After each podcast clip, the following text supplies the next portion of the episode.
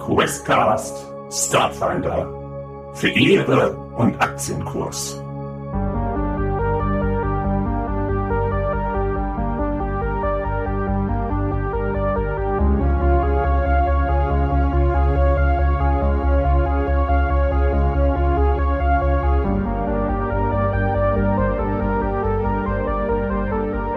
Ähm,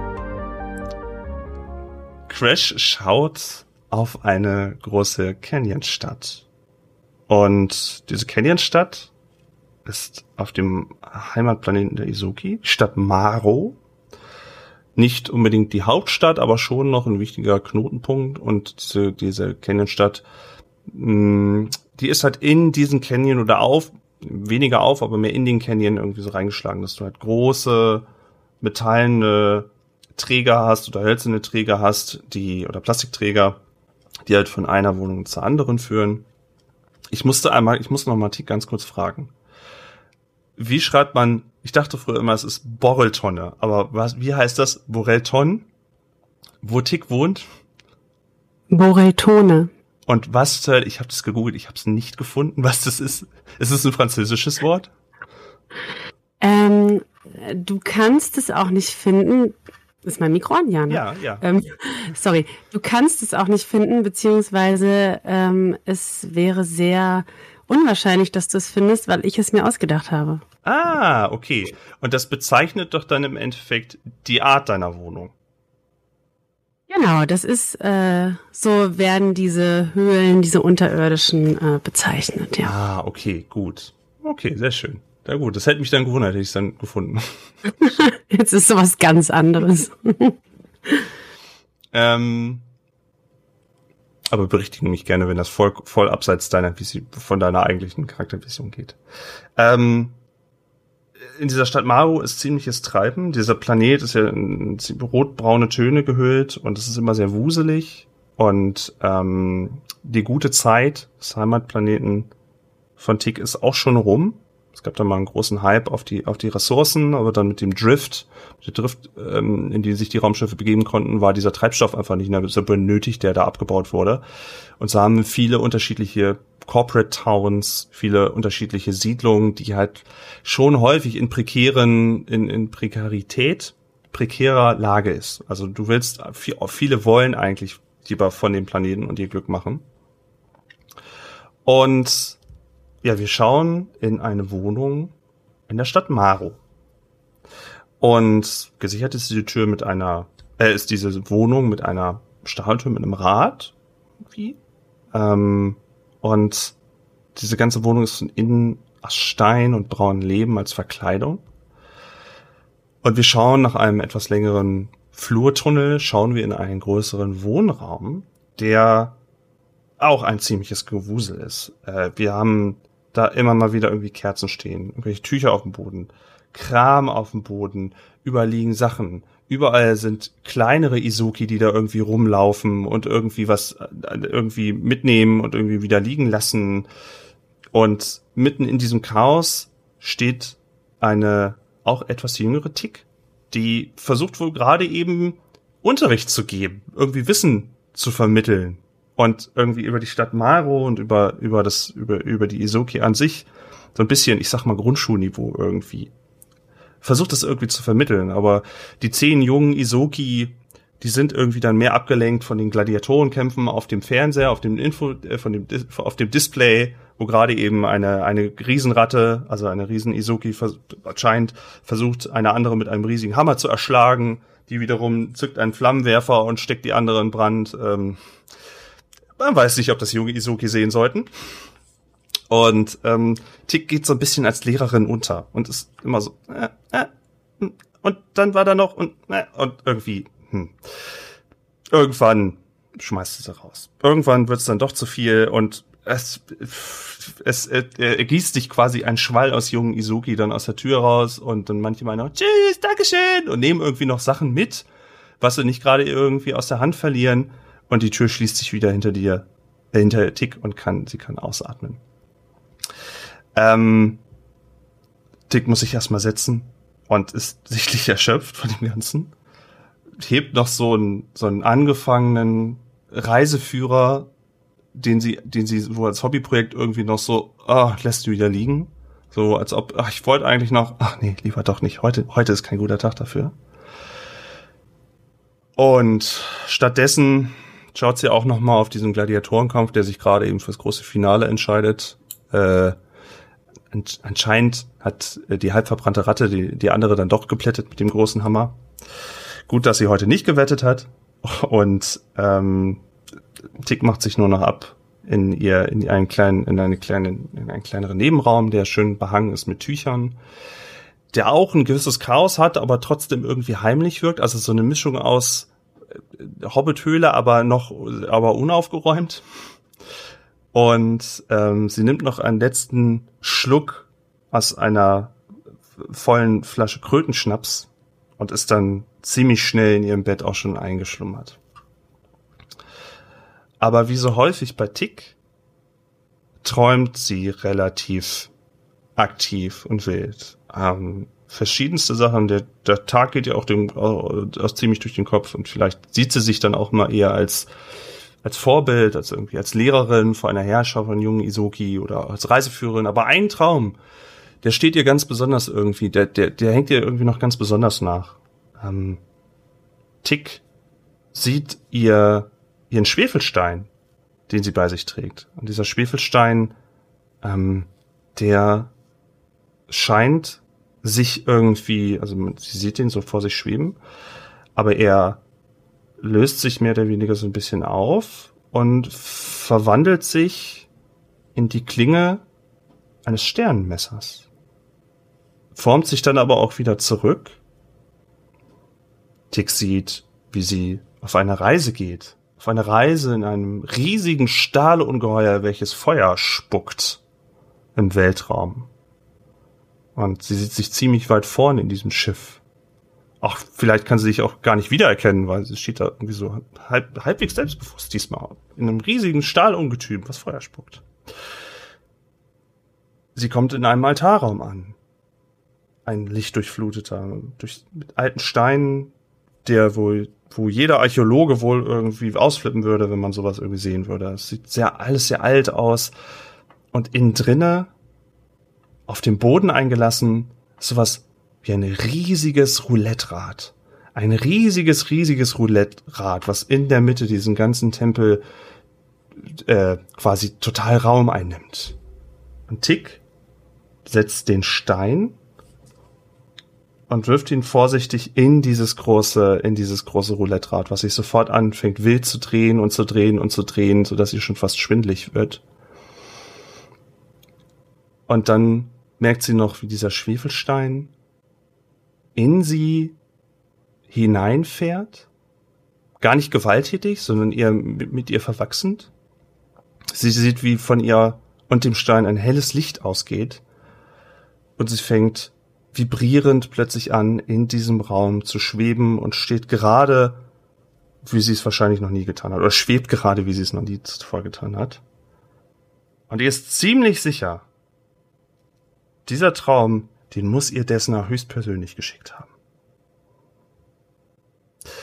Crash schüttelt sich wieder. Weiß auch mit dieser, mit dieser Kauderwelsch überhaupt nichts anzufangen und weiß überhaupt nicht, was das, was das schon wieder war, mit was für Leuten sie hier irgendwie unterwegs ist und warum sie das immer sieht. Schüttelt sich wieder. Guckt die beiden etwas an. Wie gesagt, das hat vielleicht zwei, drei Sekunden gedauert. Mehr, länger war das nicht. Und das Wohlige in eurem Kopf ist wieder vorbei. Geht es dir gut? Crash? Äh, sie macht nur, sie haut sich nur einmal sachte mit der Pranke einmal so auf den Vorderkopf und dann winkt sie so ab. Hast du Kopfweh? Äh, sie, sie nickt etwas eifriger. Und macht,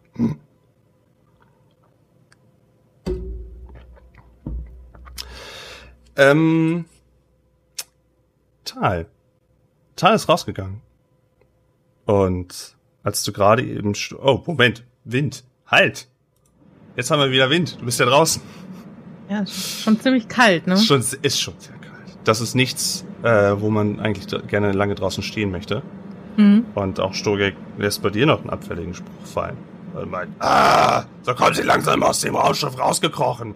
Wenn wir vielleicht noch eine Stunde warten, dann haben wir vielleicht alle anderen auch. Dann können wir vielleicht hier endlich den Deal abschließen. Das wäre ja super. Naja, vielleicht kann ja hier der, der, der, das Roboter-Ding einfach mal die Tür aufmachen. Das wäre ja super. Denn der Computermann kann das ja anscheinend nicht. Also macht euch doch mal nützlich. Wir haben euch extra hier schon mitgenommen und euch vor irgendwelchen Goblin-Ergreifer beschützt. Dann könnt ihr jetzt auch mal den Rest hier übernehmen. Ich gucke ihn mit einem maximal neutral aussichtslosen, ausdruckslosen Gesicht an.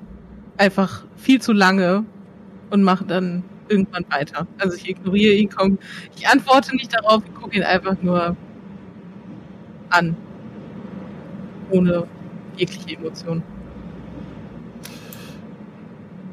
Sturgek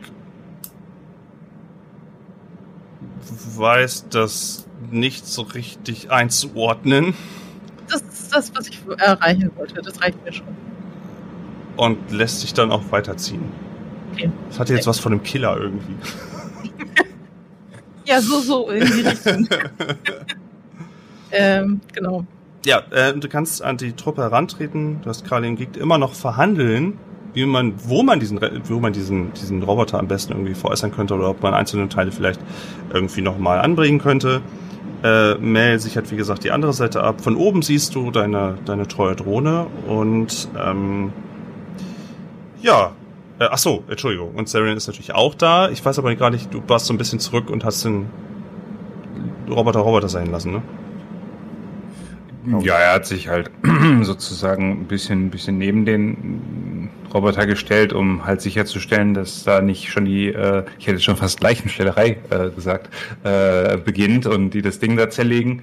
Äh, wir wollen ja noch ein bisschen was rausfinden.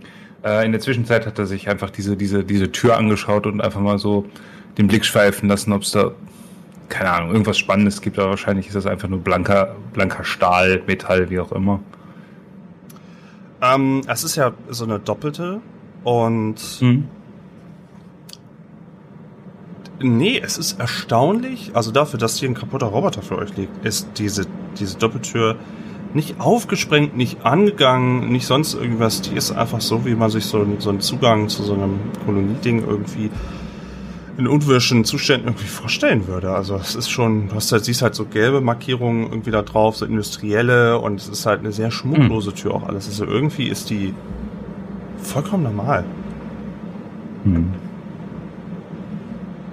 Aber es klebt kein Schnee dran. Nicht sonderlich. Nee, nicht wirklich. Mhm. Also so wurde die schon einmal geöffnet, auf jeden Fall in der Zeit ist. Ah, ganz kurz noch, ist die, ist die Tür so ein bisschen, äh, ja, ich sag mal, so geneigt oder ist es einfach so wirklich 90 Grad? Zum, 90 Grad. Die wird dann wahrscheinlich einfach ganz normal. Das heißt, es würde auch dann kein Schnee wirklich dran haften, wenn es glatter ja. Ich versuche nur gerade so, so detektivmäßig zu verstehen, ob vielleicht man sehen kann, ob da, wenn da Schnee hätte drauf liegen können äh, und die wäre geöffnet worden, ob man feststellen könnte, ob die sich bewegt hat. Aber äh, ist wahrscheinlich. Mm. Also so wie der Schnee fällt, so wie der Schnee fällt, ist, sind halt alle Sachen relativ schnell auch wieder voll, die man irgendwie, wenn da eine halbe Stunde irgendwie ist, ist das, ist dein Fußabdruck dann wahrscheinlich auch wieder weg inzwischen. Aber bei der Tür. Mhm. Hm. Du könntest du noch näher untersuchen, ja. Wie so allem, wie so alles im Leben. Ja, äh, Saren stellt aber fest, dass Tal sich, ähm, sich nähert und äh, äh, Saren erinnerte sich, dass ähm, das Tal ja auch, auch äh, Lashunta spricht und auf Lashunta äh, ruft ähm, Saren äh, Tal im Grunde zu, also ich, ich übersetze jetzt an der Stelle, ähm, also Saren spricht jetzt Laschuntisch, mhm. aber ich spreche jetzt nicht Laschuntisch. Ähm, er ruft halt so zu, ah, gut, dass du dich herausbewegst. Ich, also diese Banausen. Glücklicherweise gleicht sich jetzt dieses Kompetenzgefälle hier aus. Dafür und bin ich da. ja. ja, und, und, und tu, was ich dass, kann. dass, dass ähm, Teil ihn jetzt da unterstützt und er da nicht mit äh, mit den, mit den, ja, anderen mehr alleine ausharren muss. Ja, dann ähm, begebe ich mich auf dem Weg da die letzten Meter zu Saren und dieser Serviceeinheit hin. Mhm. Und äh, während ich mich quasi noch bewege, würde ich dann halt einmal kurz äh, Bob äh, befragen, äh, ob es irgendwas Neues gibt. Also ob er irgendwas schon entdeckt hat. Ähm, also er gibt dir ein ganz kurzes, ganz kurzes Protokoll einfach nur, äh, wo simpel mit vergeben ist, dass äh, äh, primitive Lebensformen irgendwie in weiter Distanz irgendwie und nochmal so ein Bild von irgendwelchen vierbeinigen, stark bewucherten, glubschäugigen Tieren irgendwie, dass sie irgendwie in einem Rudel weiter weg irgendwie Szene beäugen. Aber es ist wohl irgendwas Primitives und äh, ansonsten äh, nichts bildlich nochmal festgehalten wurde. Du findest noch so ein paar grundsätzliche Daten äh, beiläufig irgendwie, wie viel, wie viele Leute da stehen. Äh, Statistiken. Nochmal Mhm. irgendwie auf dem, äh, dass das Schiff irgendwie äh, noch fünf- 75 Prozent angeheizte, äh, äh, angeheizten Antrieb hat irgendwie. Also so Beiläufigkeiten irgendwie. Okay, ja, dann Keine unmittelbare Gefahr.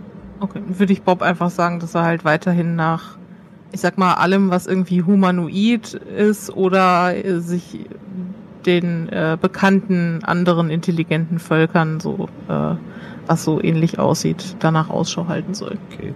Äh, wenn du das übermittelst, schießt Stogek, schießt Stogek einfach wahllos auf diese, auf diese Herde, die irgendwie, die hier weiter weg sieht, schießt er einfach mit seinem Lasergewehr, was ziemlich ihn auch durchschüttelt. Hm. Und die F- F- Tiere irgendwie nehmen Reis aus. Man ist sich nicht so ganz sicher, ob er irgendwas getroffen hat, aber auch ziemlich viel Schnee wird auch aufgewirbelt in dem Ganzen. Und Ja, okay. Stogek lacht danach. Ja, ich gucke ihn einfach wieder. Sie ist ein People Person. Also äh, eigentlich könntest du das als Fähigkeit mit äh, auf deinem Bogen äh, aufführen. Tals äh, Death Stare. Ja, genau. Mein, mein Death, Todesblick immer. Genau, Hm, also kurze- den, kurze äh, während ich mich dahin bewege, gucke ich ihn weiter so an. Kurze, kurze Frage, wie, wie machst du das mit äh, Bob? Machst du das irgendwie mit deinem Terminal? Hast du da irgendwie äh, ein Implantat im Kopf, dass du das mit ihm äh, sozusagen elektrisch, telepathisch machst? Oder äh, wie findet das statt? Kann man das von außen mitbekommen? Hm. Also, ich weiß jetzt nicht, ob das in den Regeln so okay ist, aber ich habe mir das halt so vorgestellt, dass ich, ich meine, ich habe ja sowieso Implantate, so als Android, ähm, dass ich das dann so entsprechend modifiziert habe, dass äh, das in mir quasi verbaut ist, äh, die Kommunikationseinheit zu ihm dann. Also dadurch Okay, dann dann hat Saren das auch nicht mitbekommen. Genau, also selbst wenn ich quasi das, äh, mein Gerät, was ich in der Hand halte, sozusagen, wenn ich das verlieren sollte, das dann auch dadurch jetzt nicht die Kommunikation zu Bob abreißen kann. Genau, aber falls, ähm, ich würde Bob auch ähm, bitten, sobald irgendwas Interessantes auftaucht auf seinem Radar, dass er das ruhig auch per Video an die anderen auch übermittelt direkt. Mhm.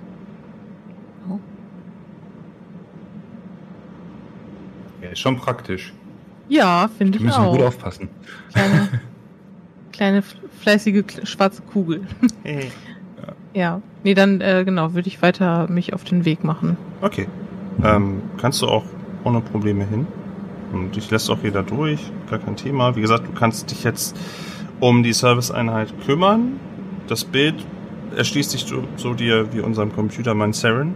Ähm, den nun mal der Mechaniker war, bist jetzt der Computermann. Ah.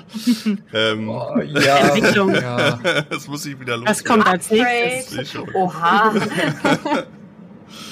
Ich bin doch, ich bin, ich bin doch, ich bin doch auch noch Computermann im Herzen. Ich, ich hab, ich teile doch das Leid als alter ITler, auch wenn ich das jetzt nicht bearbeite.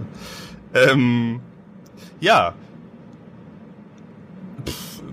Was möchtest du mit diesem, mit dieser abends zerschossenen Serviceeinheit machen? Oder willst du die anderen befragen? Oder was hast du vor? Das Bild ist, wie gesagt, dasselbe wie vorhin schon mal beschrieben. Ich würde versuchen, da irgendwas zu reparieren. So, Ja. Also, falls es mir irgendwie möglich wäre. Ich würde es mir halt erstmal anschauen, ob es mir möglich sein könnte, da etwas zu reparieren. mit meinen Fähigkeiten und gegebenenfalls ein paar kleinen Ersatzteilen, die ich vielleicht in meiner Tasche dabei habe oder so. Hast du ein Reparaturset oder sowas irgendwie? Ich habe äh, Äh, Inventar nicht dabei. Ich habe meinen Werkzeugkasten. Okay. Und ich schraube ja auch, ich schraube ja auch die ganze Zeit an Bob rum. Von daher würde ich jetzt davon ausgehen, dass ich so kleinere äh, typische Ersatzteile vielleicht auch immer dabei habe. Okay, okay, das, das, das stimmt, das lasse ich gelten. Also du kannst ihnen gerne äh, diese Serviceeinheit mit Technik äh, quasi eine erste Hilfe leisten. Das kannst du gerne machen. Ja, okay. Äh, und du kannst dich drüber beugen. In dem Moment kann Sarah natürlich auch noch was dazu sagen, wenn, äh, wenn er sieht, dass du dich rüberbeugst und irgendwie analysierst und irgendwie den Werkzeugkasten auspackst und so. Aber du kannst Ja. gerne. Ja, ja. obwohl Saren jetzt auch nicht unbedingt dafür bekannt ist, äh, der, der, naja, emotionalste, beziehungsweise vielleicht, naja, also nicht von außen hin irgendwie, ähm, er ist jetzt nicht darauf bedacht, dass Leute ihn besonders sympathisch finden und er besonders cool rüberkommt und, und so, das ist halt relativ neutral immer so, aber diese coole Art, die Tal da so gerade an den Tag legt, wie sie da äh, sich nähert und so voll ans Werk geht und, und nicht mal irgendwie so hi und so, das finde ich schon irgendwie cool, aber auch irgendwie schade. Und guckt nur und so, und gu guckt halt so über die Schulter und weiß jetzt nicht so recht, sagt da jetzt was? Sie ist ja die Expertin. Hm, Mansplain ist voll kacke, halt dich mal zurück. Deswegen macht er erstmal nichts. Bald muss, Nee, ich, ich- noch, bald muss ich noch über Romance-Regeln sprechen, ne?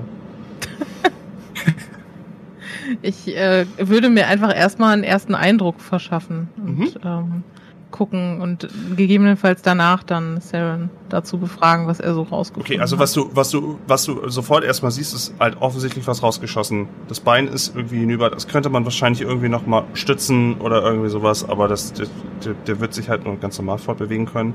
Und innen drinne fehlen halt Teile, die du vielleicht mit dem Werkzeugkasten und so ein bisschen mit dem, was du jetzt gerade in zur Hand hast, was du vielleicht umrouten könntest. Vielleicht, wenn du nicht gerade das passende Teil zufälligerweise hast. Ja, und das ist so, wie du so reinguckst und, und Okay. machst und tust. Also es ist jetzt eine Minute, wie du dir irgendwie einen Überblick verschaffst und Mhm. wo du danach, wo du jetzt die Probe machen kannst, aber du kannst auch erstmal zu den anderen nochmal irgendwie Ja. und äh, Tick und Wäscher und Crash, wie gesagt, wenn ihr zwischendurch das von drinnen durch die Fensterscheiben beobachten wollt, äh, könnt ihr das gerne machen. Oder ihr könnt auch zwischendurch einfach sagen, Ja, hey, ich gehe mit raus. Tun. As you wish. Hm. Aber da ist ja wirklich niemand mehr im Raumschiff. Neben Crash und Tick, nö. Genau. Und die Kakerlaken in der Küche. Und die Kakerlake in der Küche natürlich. Und die Kakerlaken in der- Ich würde erstmal nur vom Fenster aus beobachten. Mhm. Aus ihrer Entfernung. Aber ich möchte trotzdem, ich bin ja sehr neugierig, aber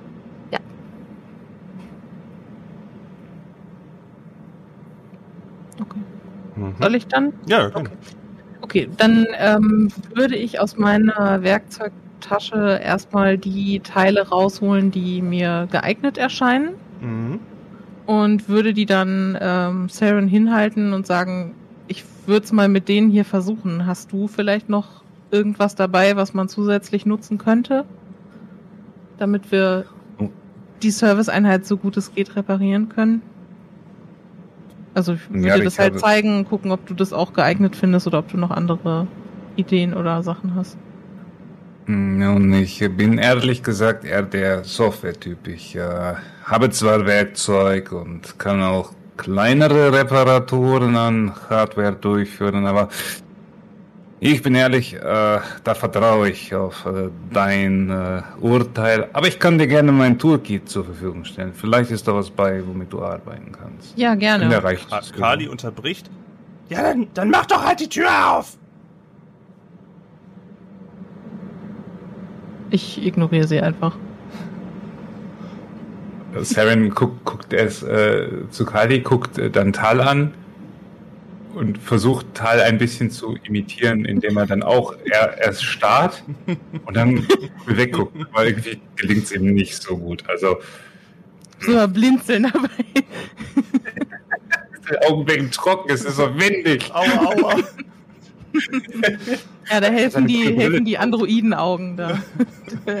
Ja. so-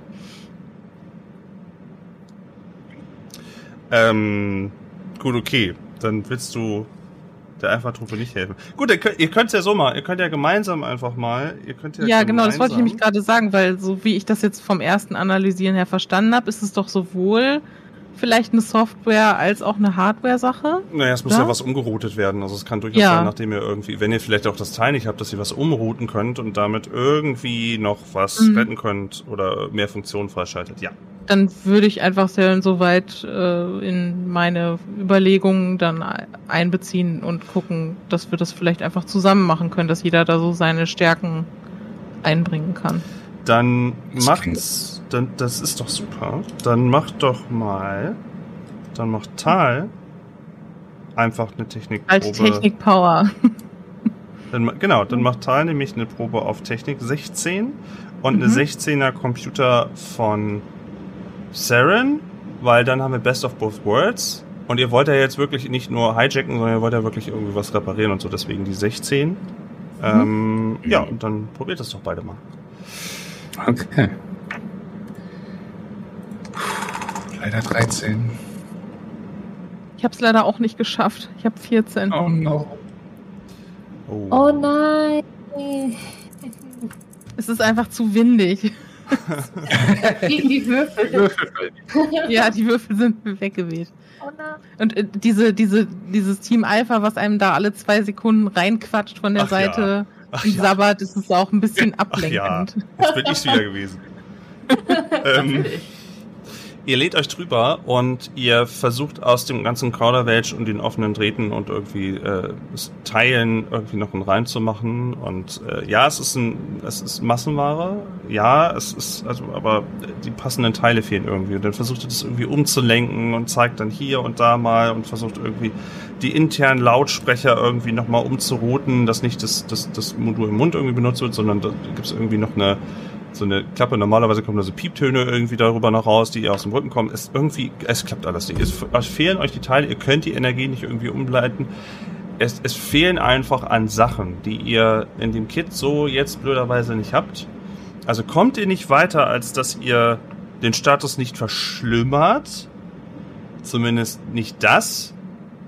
Aber ihr seht langsam, wie äh, Kali und Gig so ein bisschen ungeduldig hin und her tappeln und auch vielleicht frieren.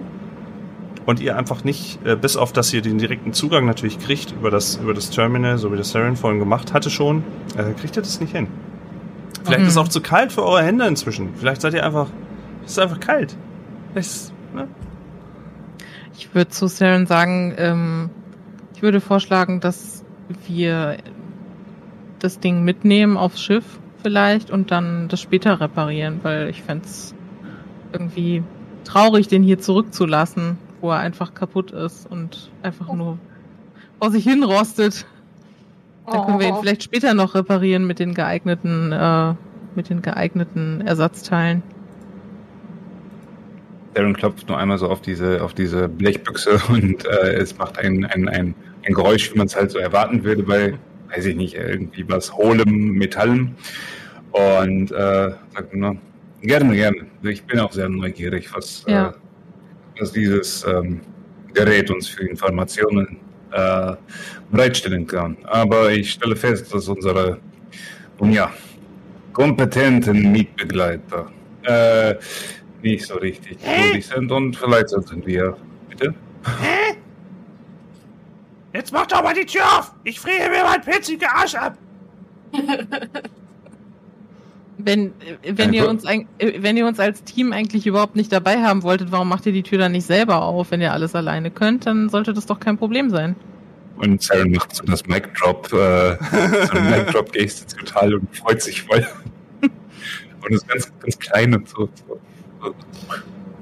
Äh, Mel, die das Ganze ja von so ein bisschen von außen äh, beobachtet hat, seufzt einmal aus, vielsagend, und schwebt dann an die große Doppeltüre heran, macht irgendwie eine Klappe auf und macht sich da irgendwie dran. Ist da jetzt gerade eben auch noch dran? Und Kali und Gikt, ähm, ja, sagen noch irgendwelche, irgendwelche Flüche in irgendwelchen Sprachen und äh, nehmen dann aber Gigs, äh, Quatsch, Schmelzflanke ein, um da abzusichern. Also sind die eher, ja, ja, Kompetenz ist, wo, ist woanders, nicht bei denen. Und ähm, ja, wollt ihr, wollt ihr, äh, wollt ihr warten, bis die Tür vielleicht aufgeht oder wollt ihr rein in das Raumschiff? Wolltest du den anderen? Also, ich hätte jetzt halt vorgeschlagen, dass wir diese Serviceeinheit kurz reinbringen ins Raumschiff. Mhm. mhm. Dann würde ich danach aber auch wieder rausgehen, weil äh, Ja. vielleicht kriegen sie die Tür auch alleine auf und sonst, sonst würde ich da ja auch versuchen zu helfen. Ich habe nur halt keine Lust, dass die einen da so rumkommandieren, wenn sie einen eigentlich die ganze Zeit gar nicht dabei haben wollen. Ähm, aber wenn es dann jetzt dadurch ewig dauert, weil sie es überhaupt nicht hinbekommen, dann würde ich mir das natürlich schon auch dann mal anschauen. Aber ja, Okay. ich würde jetzt sagen, wir tragen erstmal die Serviceeinheit rein und dann kommen wir wieder raus, oder? Ja, wir verlassen sie aus Prinzip für den Moment. Okay, ihr ähm, nehmt die Serviceeinheit rüber. Stugge schaut einmal kurz über, seine, äh, über ihre Schulter, lässt euch dann aber vorbeiziehen. Sie hat ja eh keine Ahnung, was damit ist. Schaut kurz rüber zu der Doppeltür, die wohl, wo jetzt Mel versucht, sie aufzumachen. Ihr schleppt die Serviceeinheit in den. Na, den müssen wir wieder ausmachen in äh, den, das Bauch des Raumschiffes und könnt euch da, seid ihr endlich auch von dem Wind wieder besser geschützt. Und ihr hört aus der größeren Entfernung, ihr beide hört, dass auch diese Tür, diese große Doppeltür, anscheinend, wenn ich den Sound finde, ach, aufgeht. Anscheinend hat May doch irgendwo ganz gute Kompetenzen. Zumindest das hat sie aufgekriegt. Und die beiden Wäscher und Tick Crash auch sehen das an dem Fenster. Wie das die große Tür sich öffnet auf, auf, und, und irgendwie in so einen größeren, in so einen größeren inneren Komplex irgendwie rein, rein sehen kann, aber es ist nicht wirklich gut beleuchtet. Oder auf der Distanz könnt ihr das nicht ordentlich gut sehen. Und bei Tal geht aber ein rotes Ausrufezeichen auf das Terminal auf. Okay, also von Bob. Ja, von Bob. Okay, dann würde ich sofort das auf alle Terminals übertragen, Okay. Äh, dass alle das sehen können. Von mir aus auch das andere Team, falls das überhaupt geht, falls sie mich nicht blockiert haben oder oder so, ich weiß es nicht. Aber ähm, nee, nee, du kannst es ruhig, du kannst es ruhig auf den, auf Ja, den Terminals dann dann würde ich forcen. das allen schicken, weil ich halt denke, ja, auch wenn ich die jetzt nicht mag, müssen wir da trotzdem irgendwie zusammenarbeiten und ähm, falls da irgendwie eine Gefahr droht, dann sollen die das ruhig auch wissen. Beziehungsweise sie sehen es ja vielleicht sowieso, aber fa- falls es nicht eine Gefahr ist, die aus diesem, aus dieser Tür rauskommt, sondern von woanders, dann sehen sie es ja, dadurch dann ja. ja, ja. Äh, es wird ein Videofeed gesendet. Es wird ein Videofeed gesendet, der in den Himmel zeigt. Und ihr seht, dass sich dort ein schwarz, hauptsächlich schwarzes Hochglanzschiff annähert mit äh, lilanen Applikationen. Es sieht aus, schon auf der größ größeren Distanz sieht es aus wie ein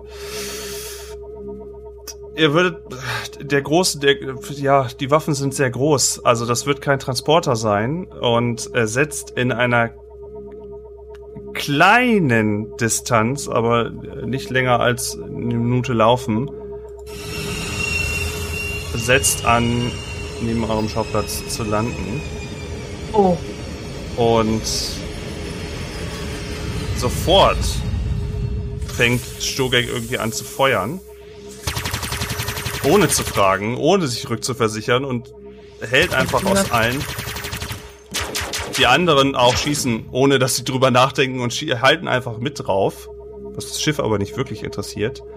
Und ihr seht ansonsten noch, was auch auf das Terminal von allen gedrückt wird, aber wahrscheinlich werdet ihr das nur noch wahrnehmen, weil die anderen alle am Schießen sind. Nur noch den Namen des Schiffs. Sluda Luslu. Luder Luslü. Sluda Luslu.